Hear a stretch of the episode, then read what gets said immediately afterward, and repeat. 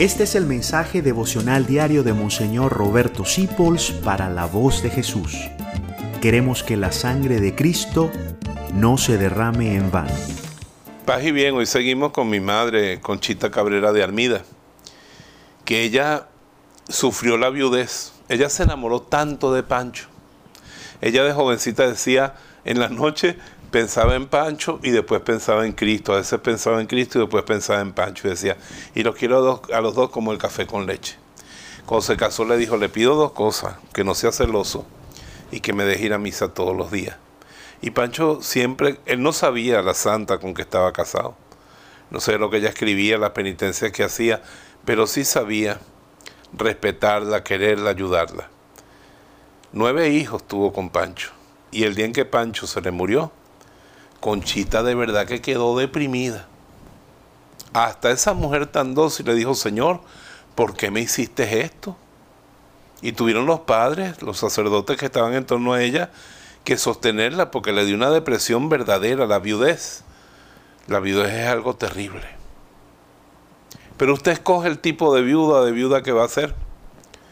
Pues se le cayó la media naranja y usted tiene dos opciones quedarse llorando al lado de la tumba el resto de su vida o levantarse, secarse las lágrimas y seguir para adelante la obra que inició su matrimonio. Conchita terminó de criar a sus nueve hijos. Y Conchita llegó a ser mística, santa, apóstol y fundadora. Usted levántese, llévele flores a la tumba si quiere.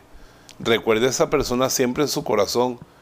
Pero si Dios le pone casarse de nuevo, cásese. Si dice que ya no está para eso, pero viva que quien se murió fue su pareja, no fue usted. Supere ese trauma con un poquito de ayuda del tiempo, pero sobre todo con mucha fe y mucha alegría de saber que esa persona está en los brazos de Dios y algún día se volverán a ver.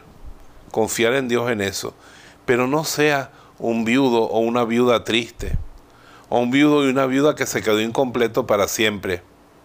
Deje que el Señor ocupe ese espacio y le dé fuerza para seguir adelante y viva supere ese trauma. Porque traumatizados y todos podemos llegar a ser grandes santos. Y para adelante hay más vida para usted. Sí, ay, no se mete eso en la cabeza. Es que yo sin esa persona no puedo vivir. Claro que puede vivir, está viviendo. Y esa persona seguro que allá donde está en los brazos de Dios dice, pero no, por favor, no dejes de vivir, que yo te amo. Y mi alegría es verte en paz, es verte en serenidad, es verte creciendo, ocupándote de lo que hicimos juntos. Eso te manda a decir desde el cielo. Así que para adelante, que para allá adelante hay mucha más vida. Te bendigo en el nombre del Padre, del Hijo y del Espíritu Santo. Amén. Traumatizados y todos, podemos ser grandes santos. Gracias por dejarnos acompañarte. Descubre más acerca de la voz de Jesús visitando www.lavozdejesús.org.be.